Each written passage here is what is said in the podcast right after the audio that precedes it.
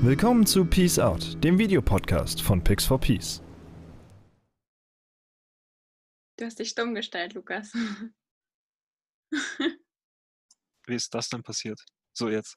Ähm, danke, dass du es mir gesagt hast. Ich hatte es wahrscheinlich ewig nicht gemerkt.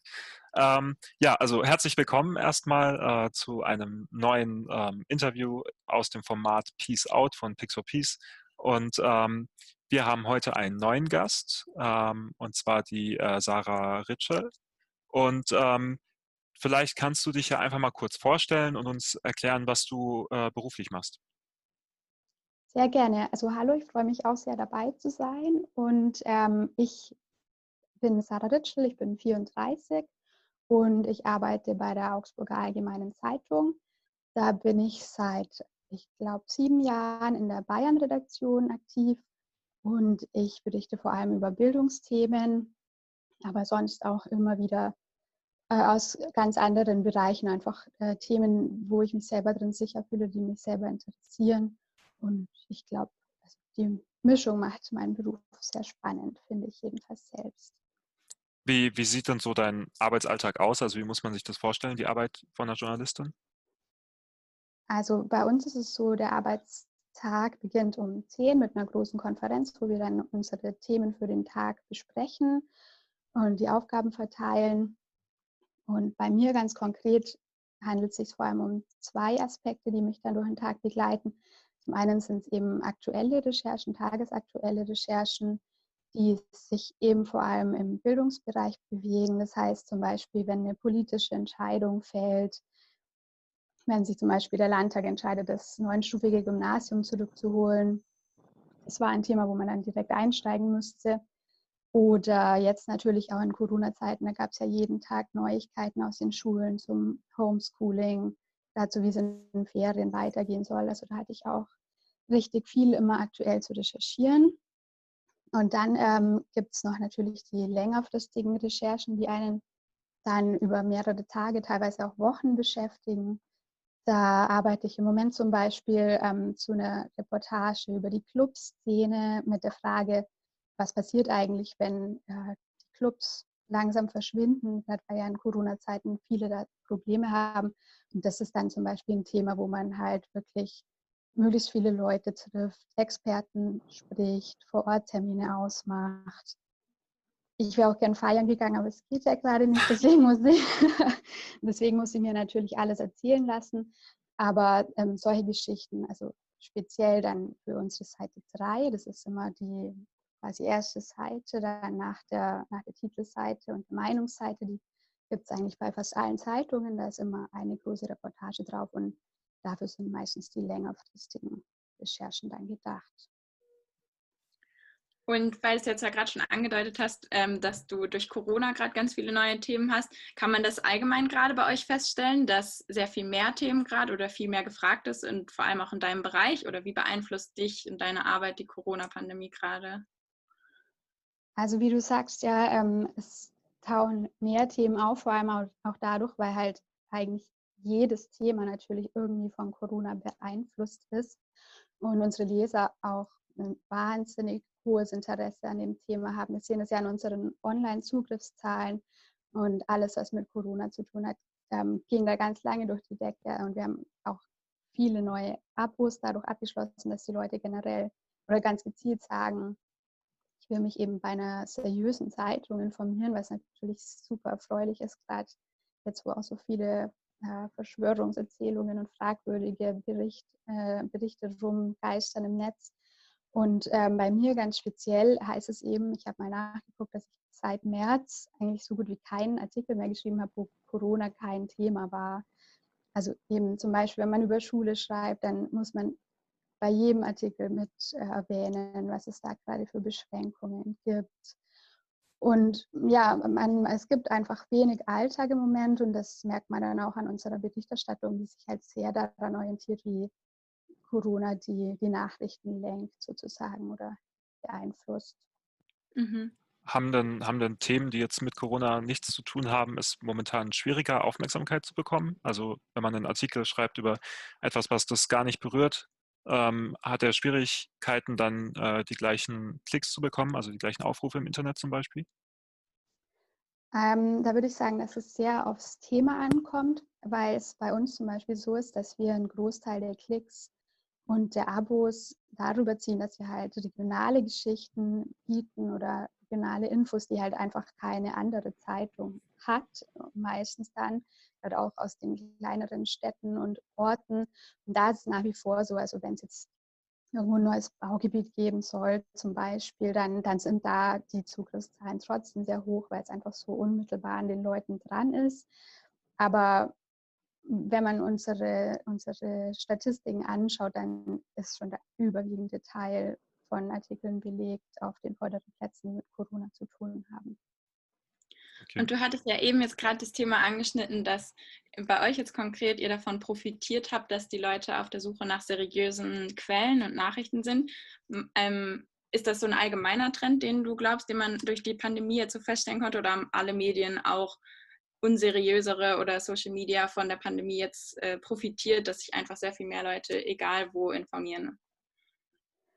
Ich fürchte, dass es, dass es zweiteres eher ist. Also natürlich gibt es die Leute, die jetzt ein Informationsbedürfnis haben, das auch auf Seiten, denen sie Vertrauen decken wollen. Aber man sieht ja, was für Verschwörungserzählungen jetzt plötzlich aufploppen, wie schnell die verbreitet werden. Also da kommen ja wirklich ganz, ganz neue Mythen auf, dass Corona von Asylbewerbern eingeschleppt worden ist oder eine jüdische Biowaffe ist und so. Und ich glaube, dass Leute, gerade wenn sie sich unsicher fühlen, vielleicht sogar Angst haben, dass ihre, ihr gewohnter Alltag bedroht sein könnte oder vielleicht sogar verloren geht, dass sie dann auf der Suche sind nach ja, einfachen Erklärungen und deswegen die Gefahr natürlich da ist, dass sie Leuten aufsitzen, die so vermeintlich einfache Erklärungen bieten, auch wenn es natürlich totaler Schwachsinn ist teilweise. Wie geht dann so eine Zeitung wie die Augsburger Allgemeine mit solchen Verschwörungstheorien um? Greift ihr die dann explizit auf und widerlegt sie oder wird sowas ignoriert und man versucht das Thema quasi klein zu halten und dem keine große Aufmerksamkeit zu geben? Oder wie ist das bei euch? Also wenn ähm, eine Theorie so präsent ist, zum Beispiel die über Bill Gates im Moment, dass er hinter der ganzen Sache steckt, weil er uns alle zwangsimpfen will oder Chips implantieren will ähm, durch eine vermeintliche Impfung, dann greifen wir das natürlich auf. Das ähm, ist, glaube ich, auch wirklich unsere Pflicht, dass wir dann da so einen Gegenpol sozusagen bilden. Und ähm, wir haben ja ähm, Redakteure, die sich wirklich auskennen, sowohl zum Beispiel jetzt in dem Fall im medizinischen, dann natürlich unsere Medienredakteure, die einfach auch sowas kontinuierlich im Blick haben. Und da sucht man dann natürlich mit den Leuten in eine Debatte zu gehen, ist vielleicht dann auch sogar im Internet oder auf Facebook ja ähm, partizipiell, weißt du? also dass man, dass man die einfach mit einbezieht, da vielleicht auch eine Diskussion mhm. anfangen kann. Also wir versuchen dann einfach mit Fakten gegenzuarbeiten, aber so viele Theorien, wie es im Moment gibt, ich glaube, da ist es manchmal sogar besser, die zu ignorieren, weil man ihnen sonst nur eine Aufmerksamkeit zuteil werden ließe, von der sie selber profitieren und die sie eigentlich nicht verdient haben. Was meinst du denn, woran das liegt, dass, äh, dass es jetzt, ist es, kann man sagen, dass, dass gerade die Zeit, in der wir leben, eine Zeit ist, die davon geprägt ist, dass es so viele Falschinformationen gibt? Oder gab es das schon immer? Also ich schätze mal, dass es das Ganze schon immer gab. Also jetzt, man kann ja, es gibt ja auch Falschmeldungen, die jetzt mit Fake News und Verschwörungsmythen erstmal nichts zu tun haben. Zum Beispiel hat mir ein Kollege gerade erzählt, bei dem in der Stadt, also es ist eine Kleinstadt, ist ein hoch angesehener Unternehmer krank geworden und plötzlich ging die Nachricht um, dass der jetzt gestorben sei. Es kam sogar bei seiner Tochter dann an. Und sowas gab es, glaube ich, schon immer, so eine Falschmeldung, die sich dann selbstständig macht. Aber natürlich würde ich sagen, dass wir allein deswegen heutzutage mehr Fake News ähm, präsentiert bekommen, weil die zum allergrößten Teil in den sozialen Medien verbreitet werden und entstehen, die es halt in der Form natürlich noch nie so als meinungsbildende ähm, Medien gab, wie, wie jetzt.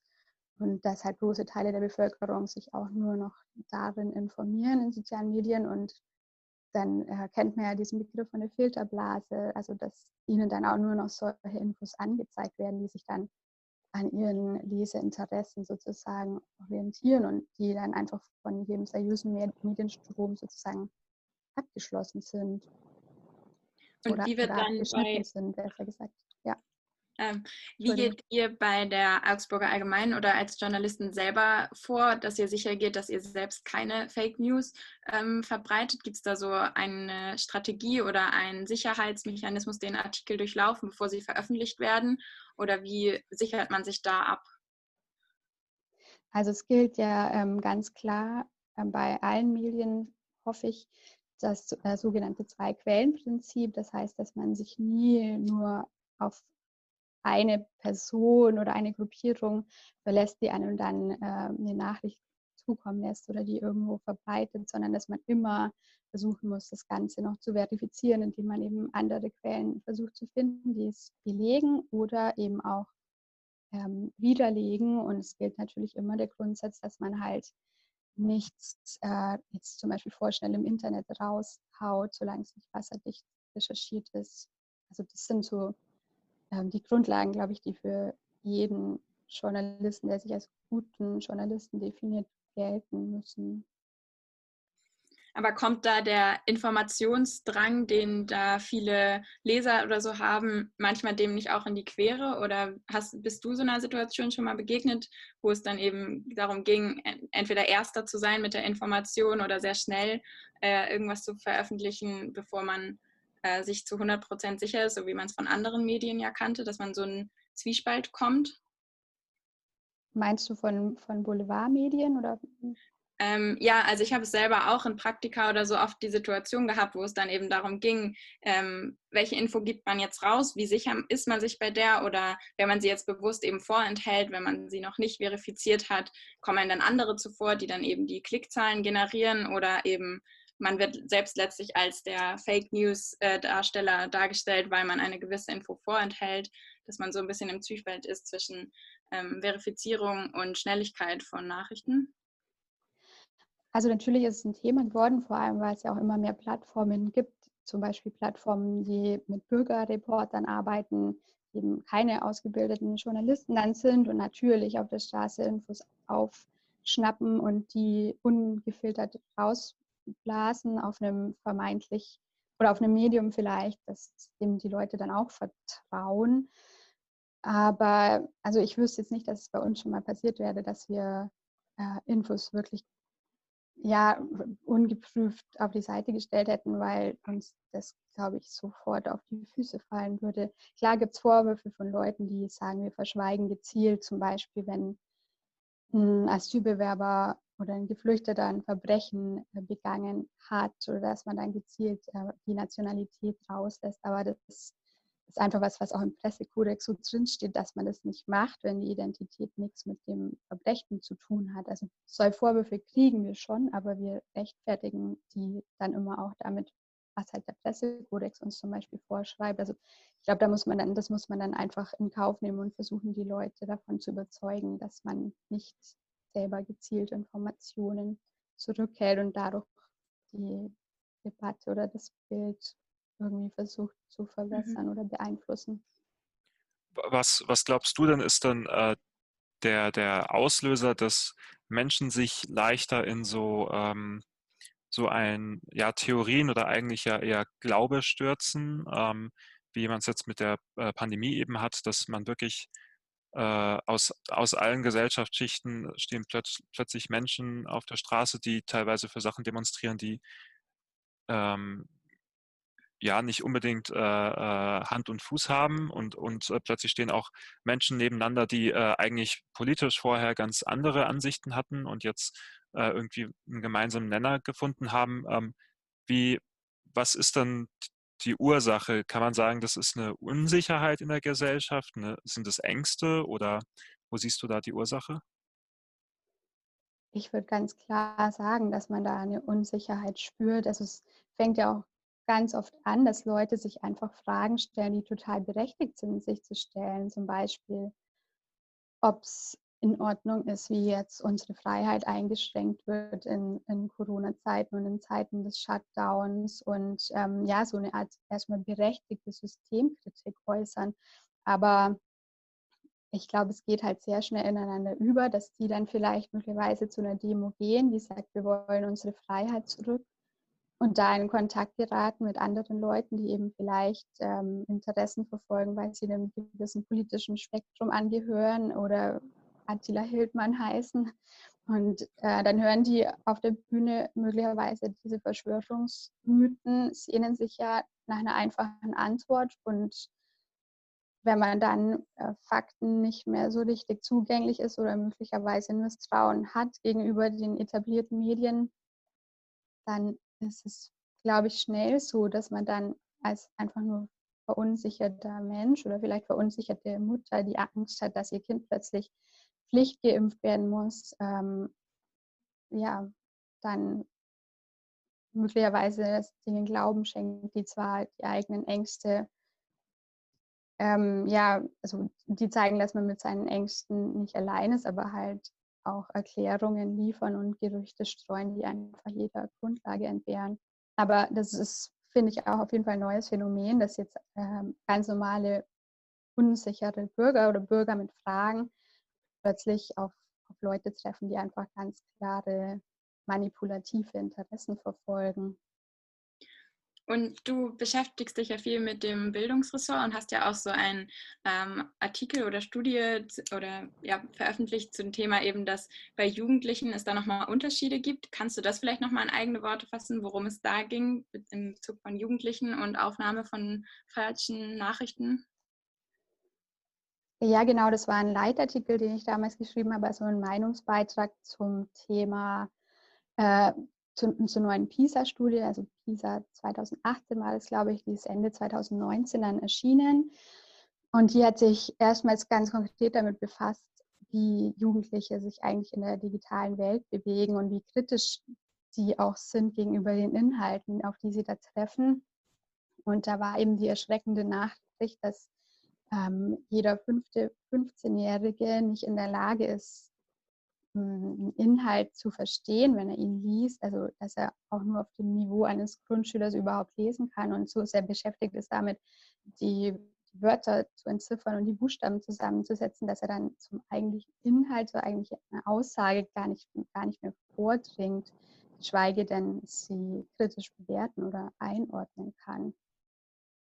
Und äh, zu, zu welcher Erkenntnis, also du bist ja quasi dann oder die Studie ist ja zu der Erkenntnis gekommen, dass, dass äh, da ähm, Jugendliche anscheinend ziemliche Defizite haben. Aber ähm, wie, ähm, wie liest man dann, kannst du das beantworten, wie man denn äh, richtig liest, also was da das Defizit ist, dass die einfach ähm, das fehlende Textverständnis haben oder? Also auf der einen Seite fehlendes Textverständnis ja, dann auch, glaube ich, mangelndes Interesse, sich äh, wirklich zu informieren. Es haben die Studienautoren auch abgefragt, über welche Quellen sich die Jugendlichen informieren oder auch wie sehr sie sich informieren, wie, wie viel sie bereit sind zu lesen. Und da meinte, glaube ich, äh, jeder zweite Jugendliche, ich lese echt nur, wenn ich lesen muss, egal ob es jetzt ein Roman ist oder ob es eben, eben Nachrichten sind. Und das ist dann halt eine fatale Kombination, fürchte ich, wenn man selber nicht in der Lage ist, einen Text zu verstehen, aber sich auch an niemanden wendet oder nirgendwo nachschaut, wo man Hilfe kriegen könnte bei der Einordnung. Hast du ähm, ähm, jetzt, also man hat ja jetzt auch in letzter Zeit vermehrt so Aufnahmen gesehen, wo ähm, auch Presse angegangen wurde, teilweise. Ähm, ähm, wie, wie siehst du das Ganze dann? Also wahrscheinlich negativ, aber ähm, hast du vielleicht auch schon Erfahrungen gemacht, ähm, die grenzwertig waren oder wo du gemerkt hast, dass eine, so eine Art äh, komische Stimmung da ist, wenn man sagt, dass man von der Presse ist? Äh, also ganz unmittelbar, dass ich jetzt wo vor Ort gewesen wäre und dann angegangen wäre, weil ich eine Pressevertreterin bin, hatte ich jetzt, glaube ich, noch nicht. Jedenfalls fällt mir auf die Schnelle kein Fall ein, aber was man eben ganz oft hat, ist, äh, dass halt äh, als Reaktion auf die eigenen Artikel dann Leserbriefe kommen, die, ähm, wenn der Text nicht mit der Meinung des Lesers eben übereinstimmt, dass äh, man dann schon teilweise hart angegangen wird und ähm, dass einem eben unterstellt wird, dass man nicht richtig recherchiert und dass es dann teilweise wirklich schwierig, da ähm, ja, seine Position darzulegen, beziehungsweise das Gegenüber zu überzeugen, dass es nicht so ist und dass man objektiv recherchiert hat und alle Seiten mit einbezogen hat und vielleicht das Missverständnis einfach daran liegt, dass er einen Sachverhalt noch nicht kannte und dann ja falsch verstanden hat. Aber das ist ja dann auch die Aufgabe, glaube ich, von einem Journalisten, dass er nicht sagt, ja, lasse ich jetzt in meinem Posteingang stehen und ignoriere ich einfach, sondern dass man da versucht dann zu antworten und seine Meinung darzulegen und seine Fakten und zu zeigen, dass man seine Arbeit halt schon gewissenhaft gemacht hat. Hm. Ähm, wie, äh, wie, siehst du denn so die, ähm, die, die Zukunft von Journalismus in der Zeit, in der wir leben, wo, wo also vor allem auch äh, in Bezug aufs Internet vielleicht, ähm, wo einfach so eine Masse an Informationen da ist. Ist es eine schwierige Zeit für Journalismus? Ja, würde ich schon sagen, weil man eben äh, so viele Konkurrenten hat, äh, bei denen die Leute sich informieren können. Also früher war es ja so gerade bei einer Lokalzeitung, dass sie halt das Medium der Wahl war, das auch jeder zu Hause hatte und daraus seine Informationen ziehen konnte. Und das ist natürlich heute definitiv nicht mehr so, sondern äh, das Internet ist omnipräsent, die sozialen Medien sind allgegenwärtig und klar, man muss sich auf jeden Fall gegen Konkurrenz durchsetzen. Und natürlich ist es auch nicht mehr selbstverständlich, dass die Leute dann sagen, ich möchte noch auf eine Zeitung vertrauen oder die so als ähm, meinen täglichen Begleiter quasi haben, der, die mir dann irgendwie Einordnung bieten kann. Manchmal bei ihnen ist einfach das Geld zu teuer, dass sie das nicht investieren wollen und sagen, die Infos kriege ich doch ganz genauso irgendwo im Netz oder in einem Gratisblatt. Also das macht es schon schwierig und das äh, macht es natürlich auch umso wichtiger, dass man halt versucht, Geschichten zu liefern, die sonst niemand hat oder vielleicht Sachen einordnet, wo sie sonst nicht eingeordnet werden. Also einfach, dass man einen tiefgreifenden Journalismus bietet, um sich da noch abzuheben.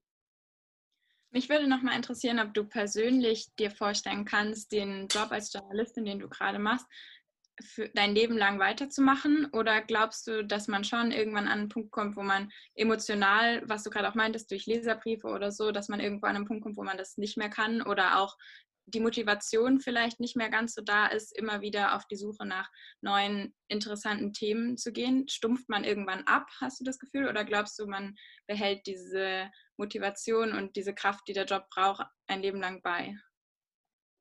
Also bis meine Rente möchte ich jetzt nicht spekulieren. Im Moment ähm, finde ich den Beruf eigentlich wichtiger denn je. Oder mir macht es auch, je mehr man merkt, wie wichtig halt äh, eine Zeitung dann ist, äh, um so im Alltag einfach so eine Orientierung zu geben, desto mehr Spaß macht es mir auch oder desto wichtiger komme ich mir dann auch vor mit meiner Stimme. Und ähm, ich mag es das auch, dass ich dann zum Beispiel in einem Kommentar halt eine Meinung darlegen kann, eine Meinung begründen kann und dann ähm, die Hoffnung haben kann, dass ich vielleicht den einen oder anderen ja, überzeuge oder von ein bisschen Orientierung liefern kann, von fragwürdigen Ideen abzubringen. Aber man sieht natürlich schon immer wieder, wie das, dass Leute, dass Journalisten auch bei den großen Medien, wo es ja dann auch öffentlich gespielt wird, wenn jemand wechselt oder aus dem Journalismus aussteigt, dass das schon immer wieder passiert. Also gerade bei großen Medien, wo man natürlich noch viel mehr Anfeindungen ausgesetzt ist, ist, glaube ich, schon schwierig, das nicht so nah an sich ranzulassen und dann ja klein beizugeben.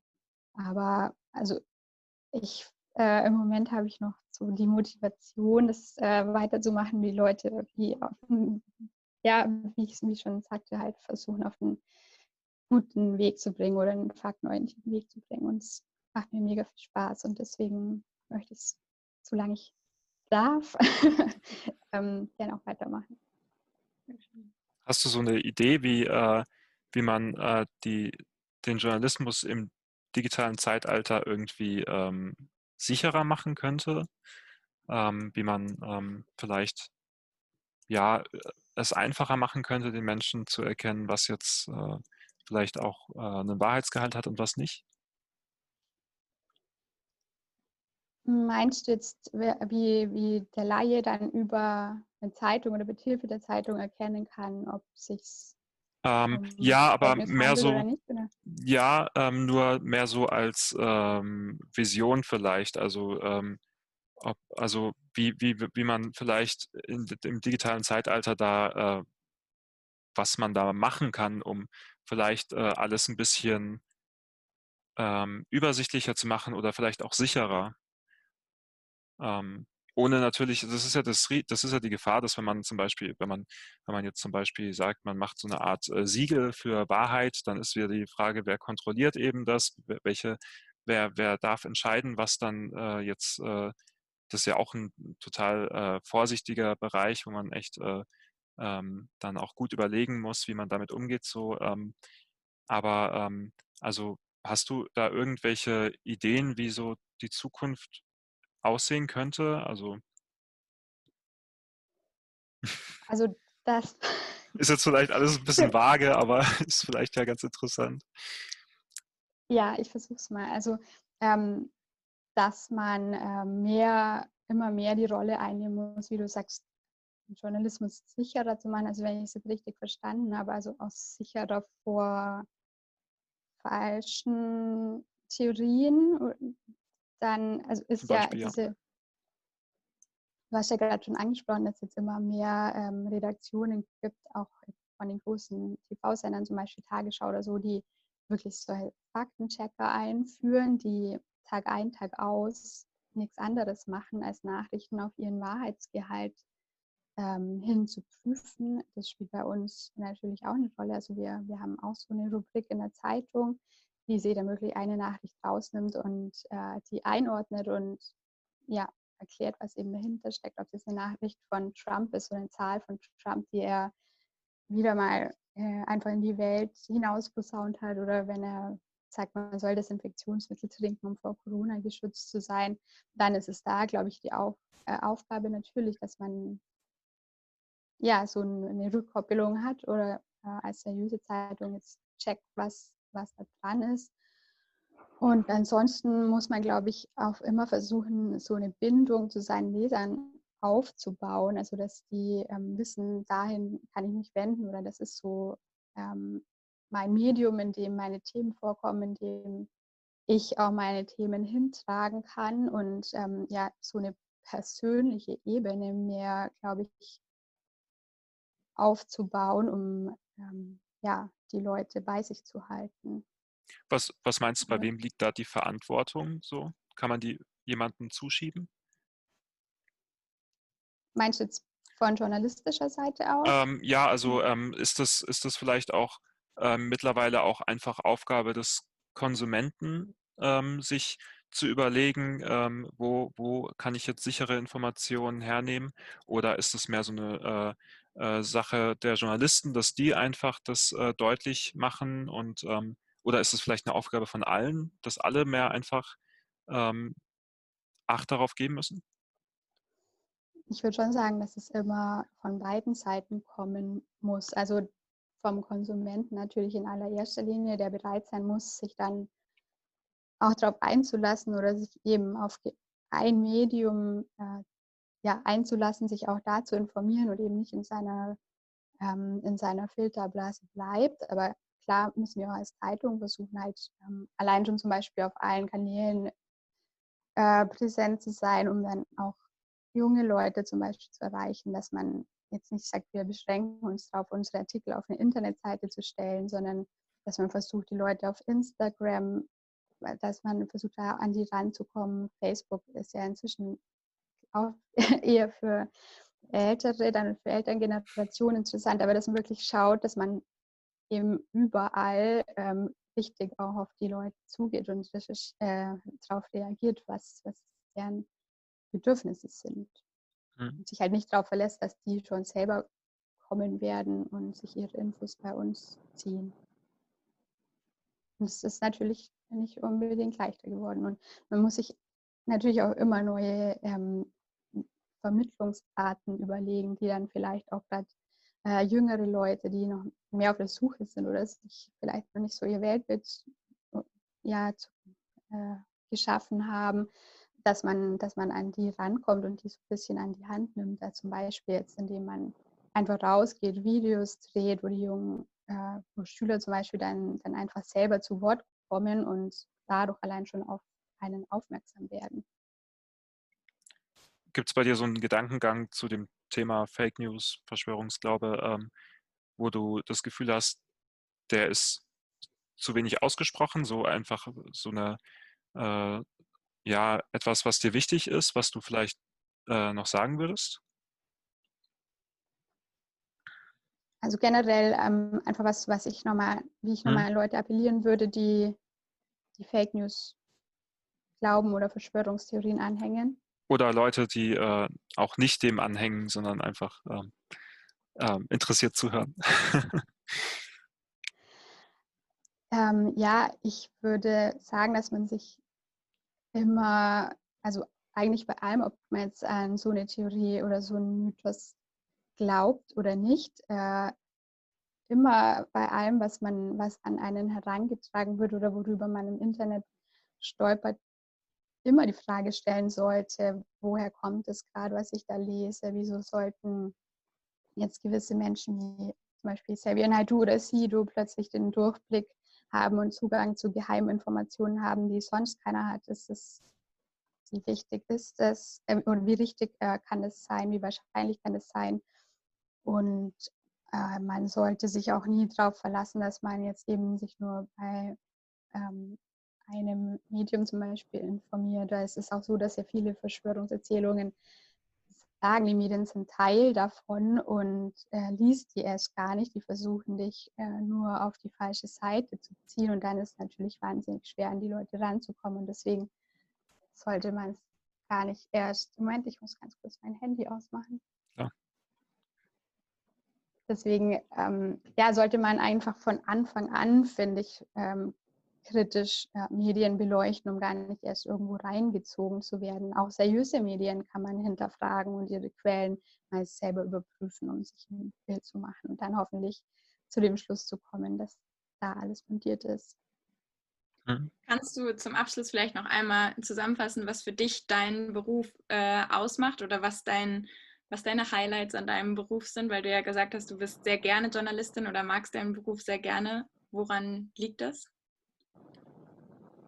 Also ich finde ganz grundsätzlich, dass eigentlich, also, oder so habe ich auch die Erfahrung gemacht, dass eigentlich jeder, mit dem man zusammentrifft, irgendwie spannend ist. Also jede Person, auch ähm, egal ob sie jetzt in welchem Bereich sie arbeitet, ob sie Verwaltungsangestellte ist oder ein Club besitzt oder ein Minister ist, dass ähm, jeder einfach was zu erzählen hat und ich höre einfach den Leuten wahnsinnig gern zu. Ich finde es wahnsinnig spannend, Fragen zu stellen und äh, der Journalismus bietet mir die Möglichkeit, an Leute ranzukommen, an die ich normalerweise als äh, Privatperson zumindest deutlich schwieriger rankommen würde und ebenso einfach selber aus das hört sich immer so plakativ an und so abgeschlossen, aber dass man einfach selber jeden Tag Neues erfährt und dass man keinen Alltag in dem Sinn hat, dass jeder Arbeitstag gleich ausschaut von morgens bis abends. Das kann man nämlich eigentlich überhaupt nicht sagen. Es ist wirklich jeder Tag unterschiedlich und die ganzen Begegnungen, die ich schon hatte, wenn ich mir da überlege, welche, welche da nicht zustande gekommen wären, wenn ich keine Journalistin wäre. Also ich glaube, das wäre schon ein sehr großer Teil von den spannenden Leuten, die ich getroffen habe und die ich dann einfach nie getroffen hätte.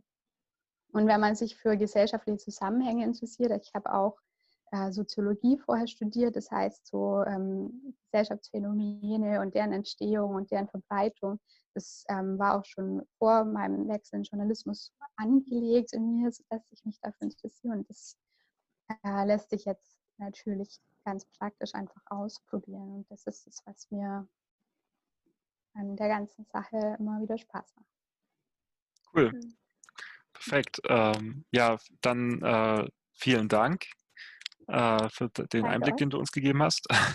Und wir hoffen natürlich, du hattest auch Spaß und ähm, ähm, ja, prima. Also, ähm, ja, Eigentlich cool. habe ich mir auch voll viel notiert, aber ähm, irgendwie ähm, habe ich jetzt kam ich gar nicht dazu, das alles so alles gut zu sagen. Und ich hoffe, es war jetzt nicht so äh, wirr und durcheinander, weil ich es drei versucht. Ähm, nö, also wenn du jetzt noch, wenn du noch was hast, was du gerne sagen würdest, was du loswerden würdest, dann kannst du es natürlich noch gerne tun. Mhm. Alles ähm, werden nur gleich rausgeschmissen. Ja, ich glaube, ja, ja, ich glaube nämlich passt, auch. Alles gut. Ähm, okay. Aber nicht deswegen. Also äh, wir hätten auch noch natürlich äh, weitermachen können. Aber ähm, ja, also vielen Dank äh, dafür und ähm, danke euch. Ähm, ja, je nachdem, ja, voll. Also ich fand es auch total interessant und äh, wir hoffen beide, dass du äh, noch viel, viel Spaß mit deinem Beruf auch hast und äh, nicht, zu, nicht, zu viele, nicht zu viel auf Menschen triffst, die da äh, sehr böse sind oder ähm, aber es gehört natürlich auch dazu. Ja gut, dann gut. Dankeschön und Dankeschön. Äh, tschüss. Ciao. Ciao, mach's gut. Tschüss. Mach's gut. Ciao.